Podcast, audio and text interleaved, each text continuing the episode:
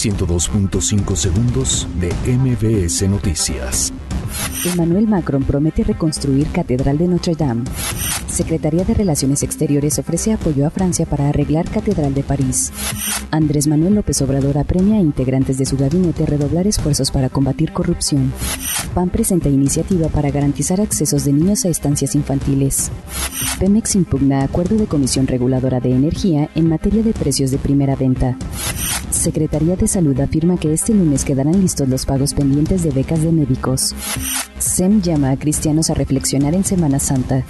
Gobierno de la Ciudad de México va por cero jóvenes rechazados en nivel superior. Intensifican operativos de vigilancia por temporada vacacional. Policía Federal alerta por fraudes cibernéticos a través de venta de autos. 102.5 segundos de MBS Noticias.